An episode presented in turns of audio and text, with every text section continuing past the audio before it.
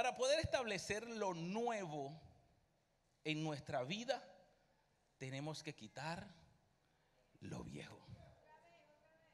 Para establecer lo nuevo en nuestra vida, tenemos que quitar lo viejo. Pero es que lo viejo duele. ¿Cómo voy a quitar lo viejo? Sí, sí, sí. No, no, no, no. Tenemos que identificar las cosas que estamos llevando que no necesitamos para este nuevo viaje. Recuerda que mientras más ligera sea tu maleta, más cómodo va a ser el viaje. En este nuevo viaje que queremos emprender. Hay un, queremos lo nuevo de Dios, queremos avanzar a lo nuevo de Dios y hay cosas que nos estorban.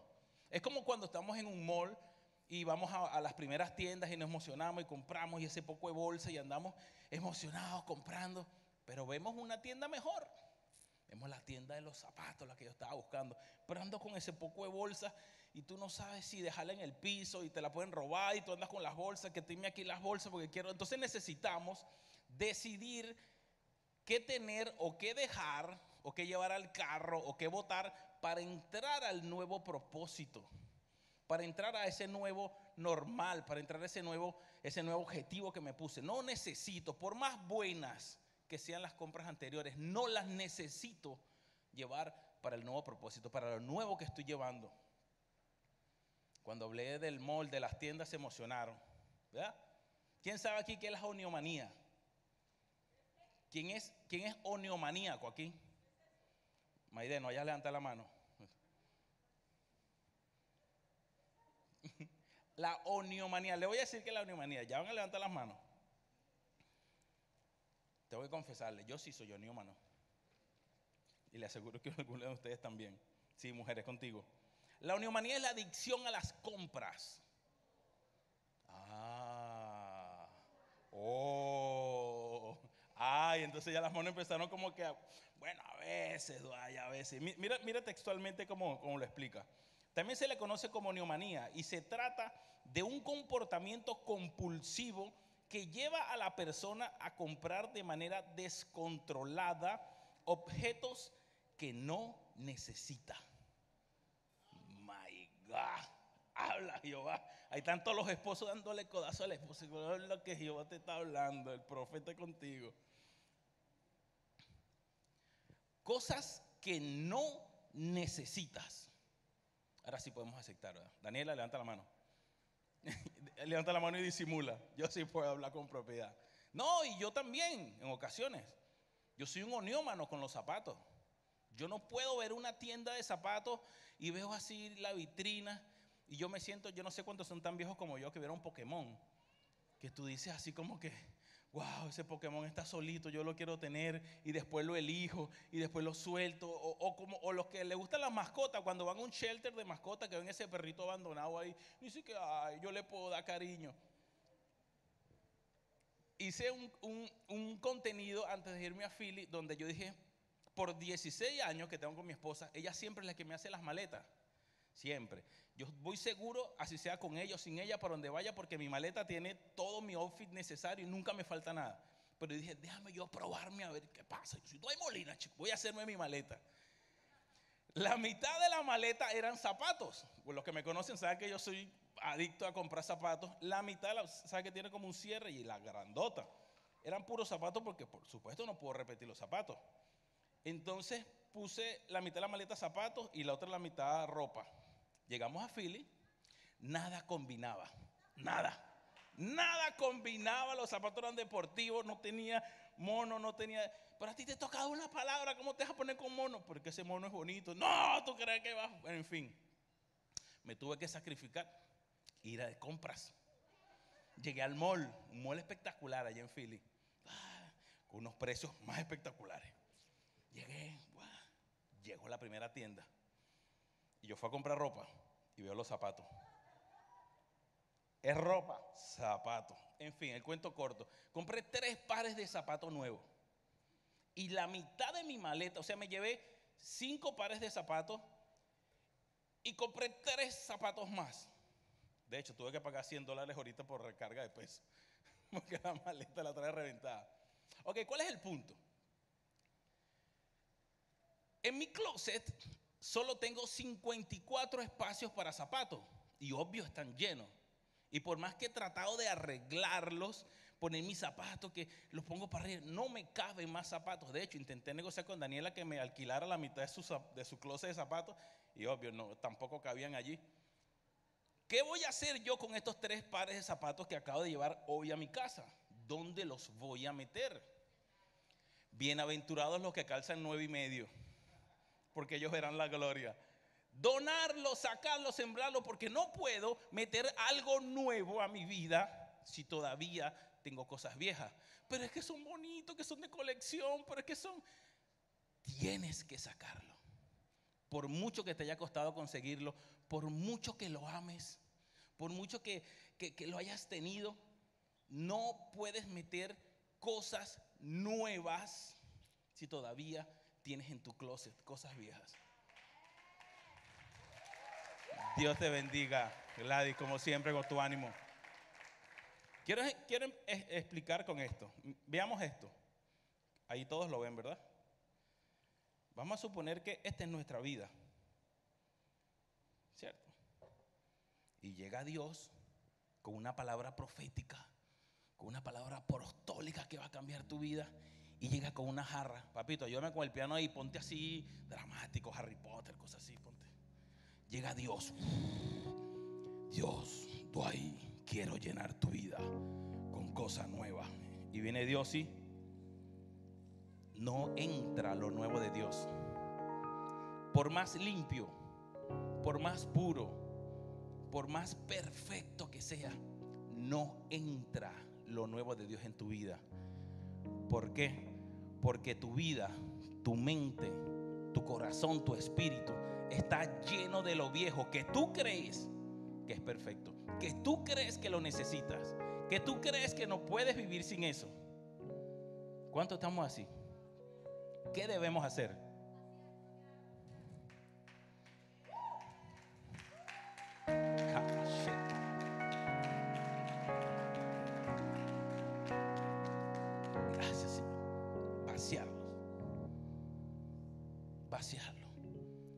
Cuando llegue Dios, hijo, tengo algo para ti.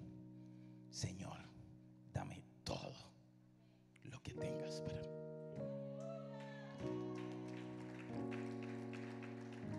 Todo, Señor. Ya está bien, hijo. No, dame más, Señor, que tengo más espacio para ti, para lo nuevo. Dame más hasta que rebose.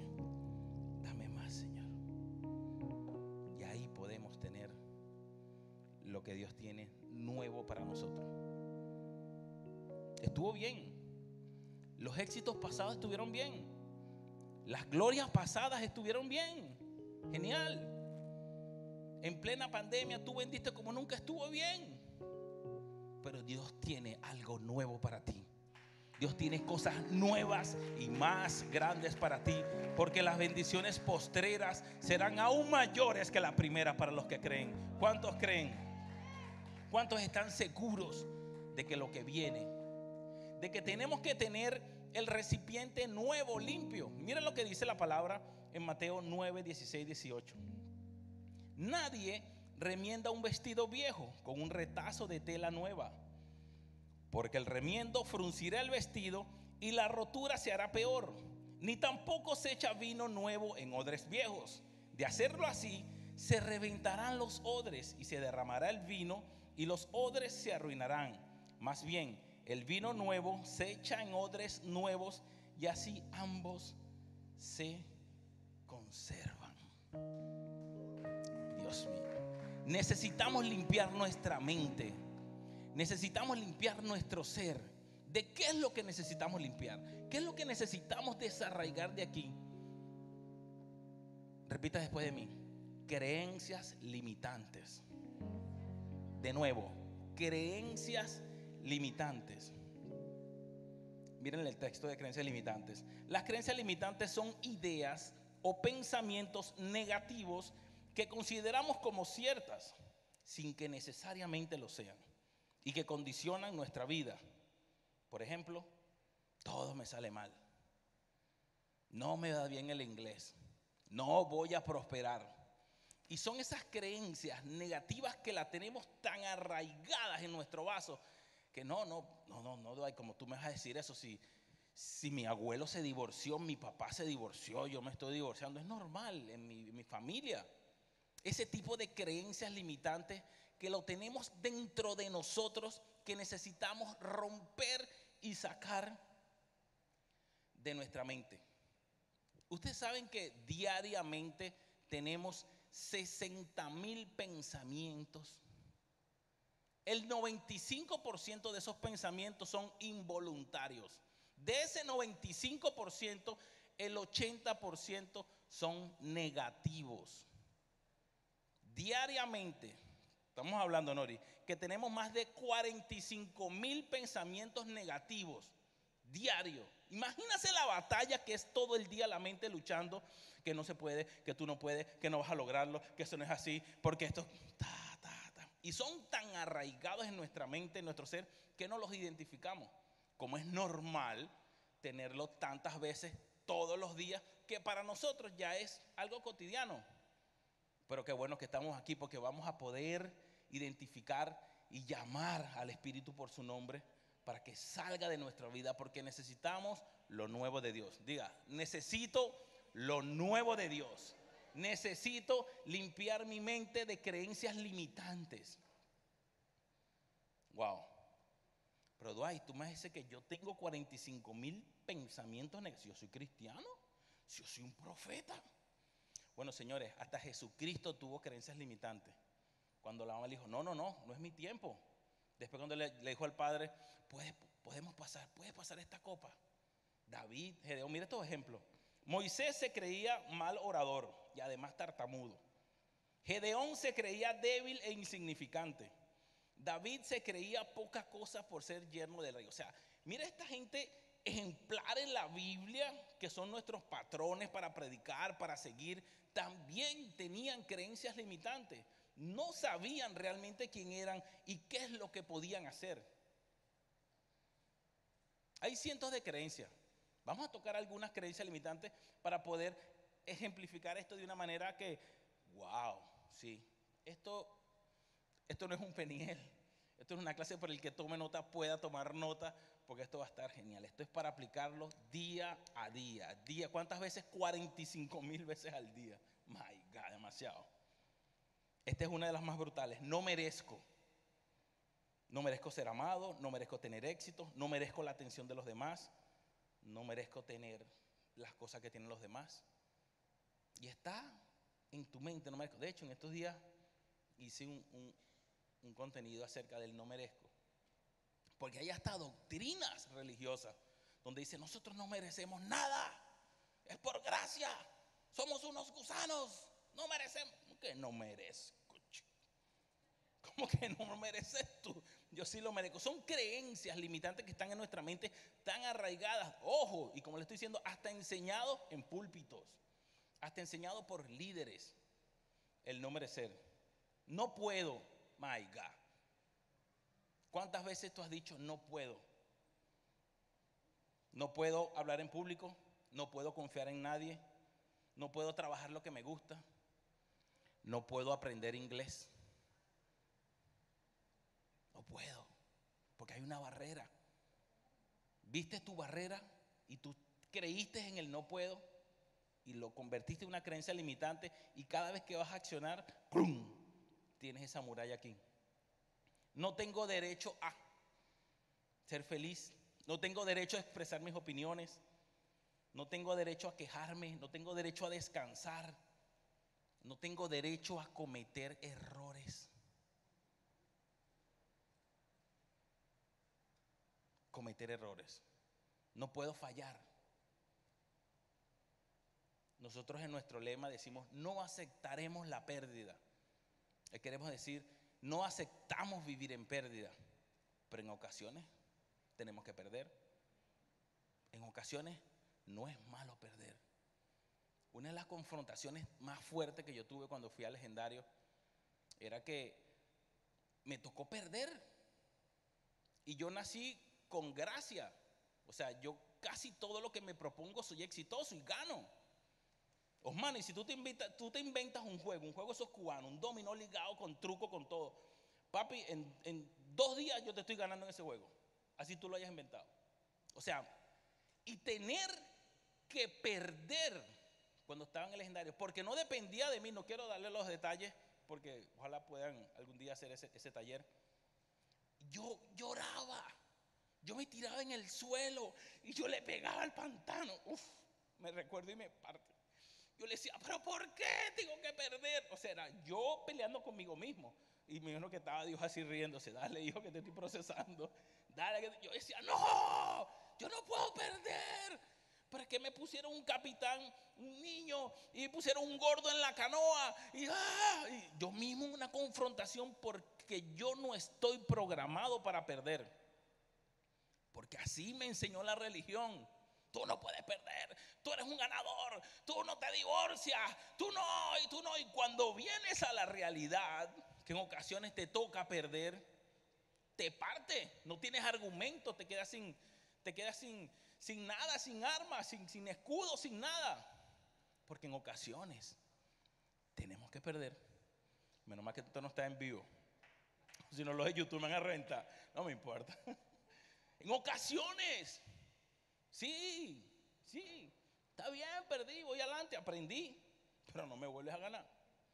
Te aseguro que yo y para allá y no pierdo ninguna. No está bien. Es imposible otra creencia limitante. Es imposible ser autónomo, autónomo, vivir tranquilo. Es imposible ser rico. ¿Cuántas veces han escuchado esa mentira del diablo? Maldigo la pobreza. Es imposible ser rico. Es imposible ser próspero. ¿Cuántas veces han escuchado eso? Soy incapaz de comer sano, soy incapaz de ir al gimnasio. Ahí le estoy hablando a los hombres. Soy incapaz de callarme. Es difícil encontrar gente afín a mí. Es difícil aprender a conducir. Ya yo estoy viejo, es difícil, yo no voy a aprender a conducir. Es difícil hacer esto. Y son creencias que van y van y van y van y van. Y ahí pudiera tener una lista de 200 tipos de creencias limitantes que diariamente nosotros estamos viviendo y confrontando. Aquí no tiene que levantar la mano, esto es, esto es contigo mismo. Usted va agarrando esta palabra que se le está dando suavecita y usted la va pasando. Las creencias limitantes no son más que una mentira de Satanás. ¿Y con qué se combate la mentira? Con la verdad. ¿Y quién es la verdad? Cristo es la verdad. Sí se puede si tengo toda la vida creyendo eso, ¿cómo que de la noche a la mañana mi vida va a cambiar? Te lo aseguro. Que si tú eres capaz de identificar esa creencia, derribarla, darle argumento a la razón, no podrás tener más obstáculos. No podrás tener más obstáculos. Identificando las creencias limitantes. El primer paso es identificarla, obvio. El primer paso es identificarla, aceptarla, hacerte responsable de que tú fuiste el que decidió creer y tener esa, esa mentira en tu vida. No, porque porque tú eres así. No, porque es por culpa de mi esposa, ella me hace molestar y por eso es que yo le insulto. O sea, tu actitud depende de tu... Papi, sé responsable. Sé responsable. Gracias, varón, Dios te bendiga. Que aquí había agua, le iba a convertir en Red Bull ahorita. Dormió nada más una hora. Tenemos que ser responsables, aceptar, identificarlas, aceptarlas y asumirlas. Como que nosotros somos los responsables por haber creído eso en el pasado. Ya la tenemos identificada las creencias limitantes. Como le estoy diciendo, esto es cada quien, esto, esto es algo particular. De repente las tuyas no son las tuyas, las tuyas no son las tuyas, de repente algunas se repiten, la del gimnasio se repite, la del inglés se repite por ahí también. Pero bueno, vamos a ser libres de todo eso. La tenemos lista. Ahora confrontamos la mentira con la verdad. Ese mejor ejemplo nos lo dio el Señor cuando fue tentado por el propio diablo en el desierto. Él le daba una creencia limitante. Él le daba, tú, ta, ta, ta. Y el Señor le decía, no por esto, no por esto. O sea, él tenía, el Señor tenía los argumentos necesarios para poder batallar para poder tener la verdad. Cuando venía esa mentira, cuando venga esa mentira, tú no puedes hablar inglés porque estás avanzado en edad. Tú dices, ah, yo sí puedo, yo tengo el mismo cerebro y voy a esforzarme, voy a dedicarle tiempo. Tú no puedes aprender a manejar por, por lo que sea, yo sí puedo hacerlo. Tú no vas a poder lograr la prosperidad, yo sí voy a. Tú no tienes documento, tú no vas a conseguir el trabajo, yo sí lo puedo lograr. Teniendo la verdad, teniendo la verdad clara de lo que tenemos y lo que somos, vamos a poder confrontar cada una de las mentiras que viven en nuestro cerebro. Gracias. Yo sé que esto está duro, señores. Yo sé que esto está duro. Pero a veces es necesario también duro, que nos duela. Palabras que nos duela para que nos despierten. Recuérdense que estamos aquí porque queremos lo nuevo de Dios. Y para lo nuevo tenemos que soltar lo viejo. Y si es viejo es porque nos gustó. Y es porque estuvo con nosotros y es parte de nosotros. Como diga, mira, sí, dame ese carro, dame la casa. Pero, es mío, no, no, no vamos a salir, por eso que va a doler un poquito. Tercero, réstale importancia y espacio en tu mente. Las creencias limitantes necesitan ser alimentadas todo el día, todos los días, para ellas poderse mantener, para ellas poder estar cómodas, para poder decir, sí, yo vivo aquí y no me van a sacar. Porque ya yo le dije ya que iba a ser gorda toda la vida. Porque su mamá era gorda y su abuela era gorda y se va a quedar gorda. Le restas importancia. Tenemos que restarle importancia. ¿Cómo le restamos importancia? Ya dijimos, la identificamos, la atacamos con la verdad y ahora le quitamos importancia. La mente es una batalla, una batalla constante. En tu mente hay una batalla constante todo el día una batalla constante. ¿Pero por qué? Porque tú lo estás retroalimentando. Es como tener un, una mascota, una, mascota que no es tuya, y tú le das comida y ya viene a tu patio a comer. Tú le das comida y ya viene a comer. Siempre va a estar viniendo a tu patio a comer porque tú la estás alimentando. Así es ese tipo de creencias limitantes. ¿Cuántos aquí quieren alcanzar la prosperidad? ¿Cuántos quieren que la prosperidad le llegue del norte, del sur, del este, del oeste. Levante su mano los que quieren que la prosperidad le llegue. No aplauda, nunca te va a llegar. La prosperidad no llega. La prosperidad vive dentro de ti. Tú estás, oh, maquera, baba. Tú tienes que dejar que florezca que florezca la prosperidad. Dios cuando te creó, ya te creó con esa semilla de prosperidad. Solo que estamos esperando que me gane el loto o que venga alguien me bendiga o que me suban el sueldo o que el gobierno ponga algo. Siempre que venga de otros lados, cuando entendemos que la prosperidad no es un final, es un camino, no es el destino. Y es por eso que tenemos que caminar en prosperidad, pero tenemos creencias limitantes que no nos permiten. ¿Cómo voy a ser yo próspero si soy inmigrante, Osmani? Dime. ¿Cómo voy a ser yo próspero si tengo problemas con mi familia, con mi esposa, con mis hijos? ¿Cómo voy a ser próspero si no hablo inglés en Estados Unidos? Te tengo una noticia. Si se puede ser próspero. Tú puedes desarrollar porque eso está dentro de ti. Tú tienes que analizarte, romper todas esas creencias limitantes que te limitan, que no te dejan avanzar que no te dejan seguir por tu propósito. Estamos esperando siempre que venga del norte, del sur. Yo lo he visto hasta en oraciones, gente famosa. Que la prosperidad venga del norte, del sur, del este.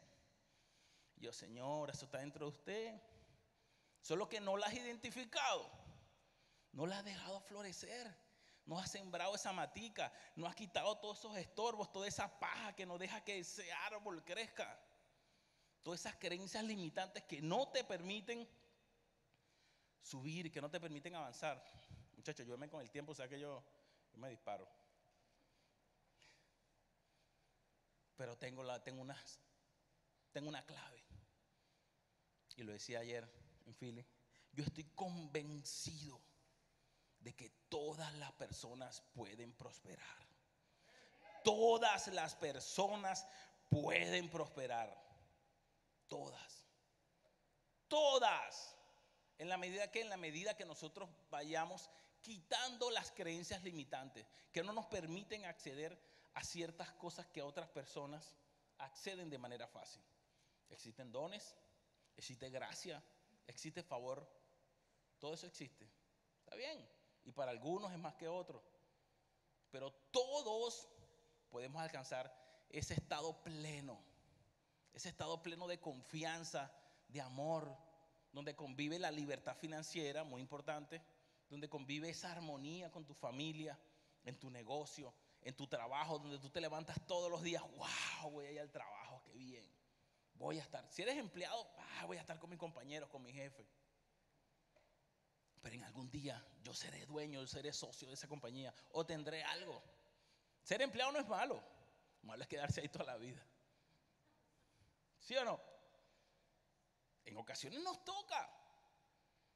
Y la Biblia habla claramente de los pobres, de los ricos, de los líderes, de los seguidores. Y no solo la Biblia, es lo normal. Siempre había un jefe, un empleado. Imagínate que todos fuéramos jefes, no tendríamos empleados. No existiría una sociedad. Malo está cuando tú te determinaste por una creencia limitante a estar toda la vida como un empleado, sujetado por el 15 y el último, por la semana. Voy a emprender. No, como emprender, me da hasta miedo. No sé ni cómo decir la palabra, no sé ni cómo se escribe. Déjame quieto con mi 15 y mi último, que con eso yo pago mis biles, estamos todos tranquilos y vivo en mi zona de confort. Es allí el problema. Es allí el problema. Es ahí donde tenemos que identificar qué es lo que me está limitando a dar ese paso. ¿Qué es lo que me está limitando a que lo nuevo de Dios llegue a nuestra vida? ¿Qué es lo que me está limitando a avanzar? Ya, yo no quiero. ¿Quién quiere, quién quiere quedarse donde está? Séame sincero. Nadie. Estás excelente. Por lo menos Gianfranco, tremendo testimonio ahorita. Pero te aseguro, septiembre, septiembre, 16 de septiembre 16 de septiembre, pueden anotar esa fecha. El 16 de septiembre viene la respuesta de lo que ustedes están pidiendo. Cosas que nunca han visto.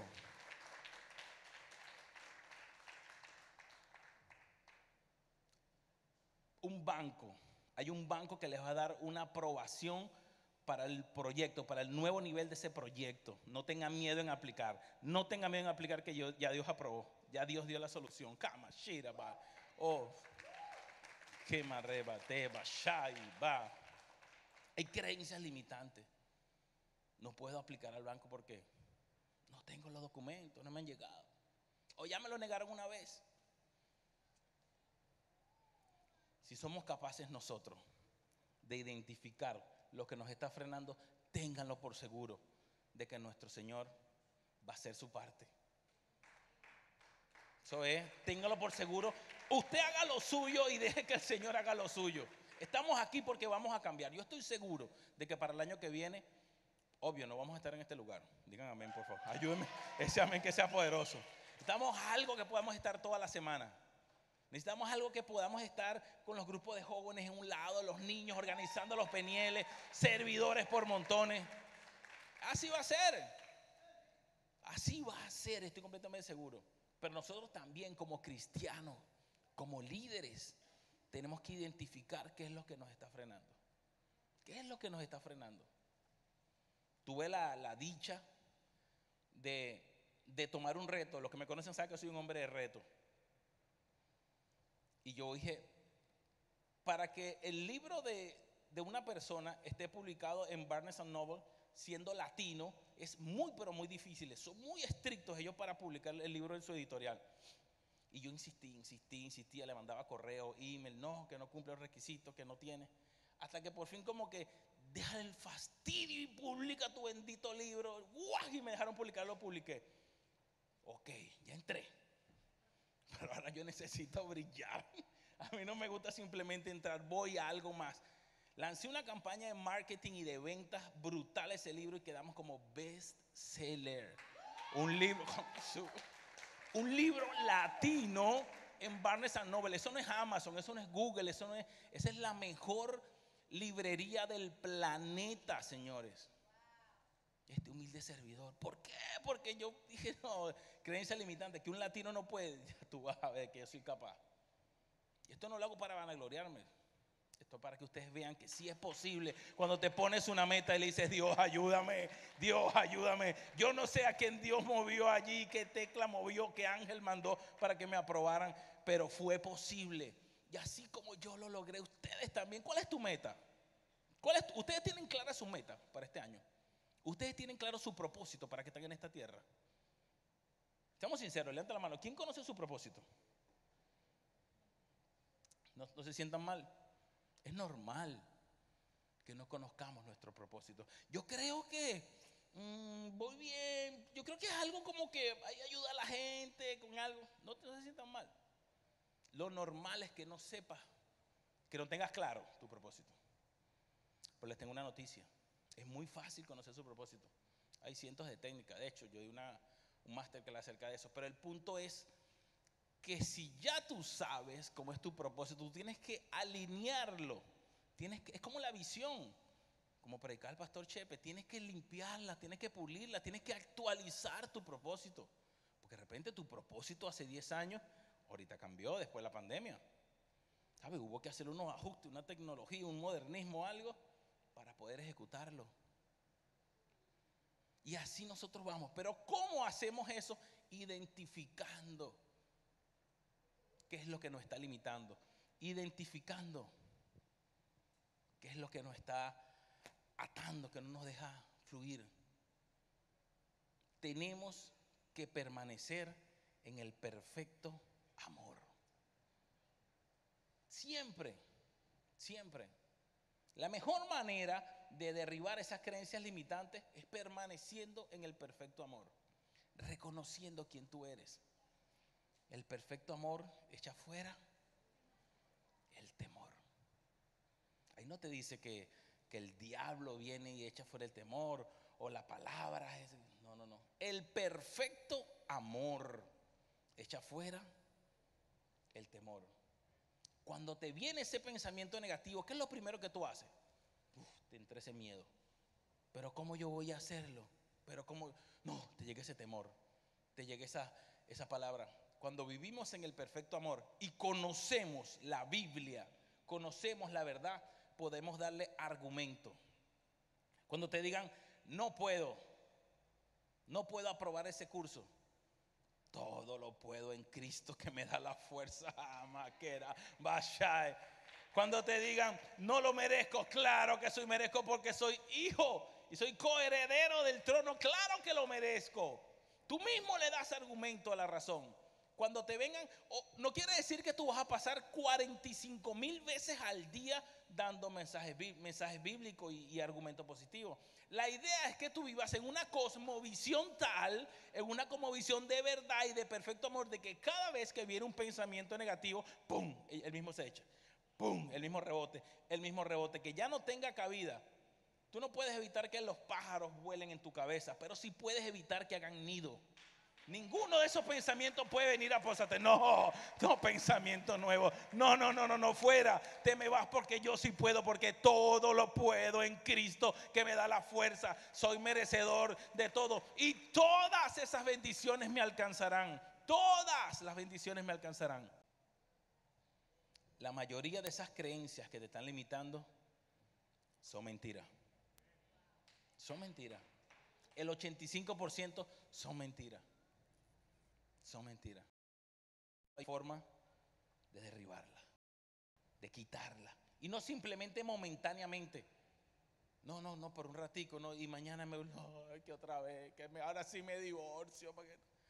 No se trata de un día, se trata de quitarla y eliminarla por siempre de tu vida. Yo no sé cuántos aquí quieren cambios perpetuos, cambios eternos, cambios por siempre para no estar caminando siempre en lo mismo, siempre en lo mismo. Hermano, por favor, ore por mí que estoy en depresión. Ok, hermano, la semana que viene, hermano, ore por mí. Depresión del diablo. Hay que, hay que hacer una oración inversa. Hay que liberar. ¿Sabe? Porque no puedes estar siempre en los mismos ciclos, repitiendo los ciclos, siempre con las creencias limitantes que tú piensas que la estás echando afuera y vuelves a lo mismo. Si funciona, funciona. Si funciona una vez, funciona. Pero está en ti espantar esas creencias cuando vuelvan de nuevo. Amén. Amén, Eric. Lo nuevo de Dios para tu vida. Lo nuevo, concéntrate, Eri. Concéntrate, no pierdas el enfoque. No pierdas el enfoque, concéntrate en tu objetivo. Dios es bueno. Dios es bueno. Ya tienen la teoría. Ahora falta la chispa. Y quisiera hacer un llamado a todas esas personas que sienten que tienen que romper creencias limitantes en sus vidas. Quiero hacer una oración por ustedes. Por, porque estoy seguro de que cuando reconocemos que tenemos creencias limitantes, podemos avanzar. Estoy seguro de que Dios puede traer lo nuevo a tu vida. No importa si estás en la mejor época de tu vida, no importa si estás en la peor, yo solo sé que hay un nuevo nivel. Hay un nivel superior para tu vida. Hay algo más grande. Quisiera llamarlos aquí que vengan voluntariamente. Esto es algo voluntario. Esto es algo voluntario. Esto es algo completamente voluntario. Porque llegó el momento de avanzar. Llegó el momento de creerle a Dios por algo nuevo. Llegó el momento de decir, ya, ya basta del estancamiento. Ya basta. Quiero de una vez salir de eso. Quiero de una vez salir de, de eso que me tiene perturbado y atado.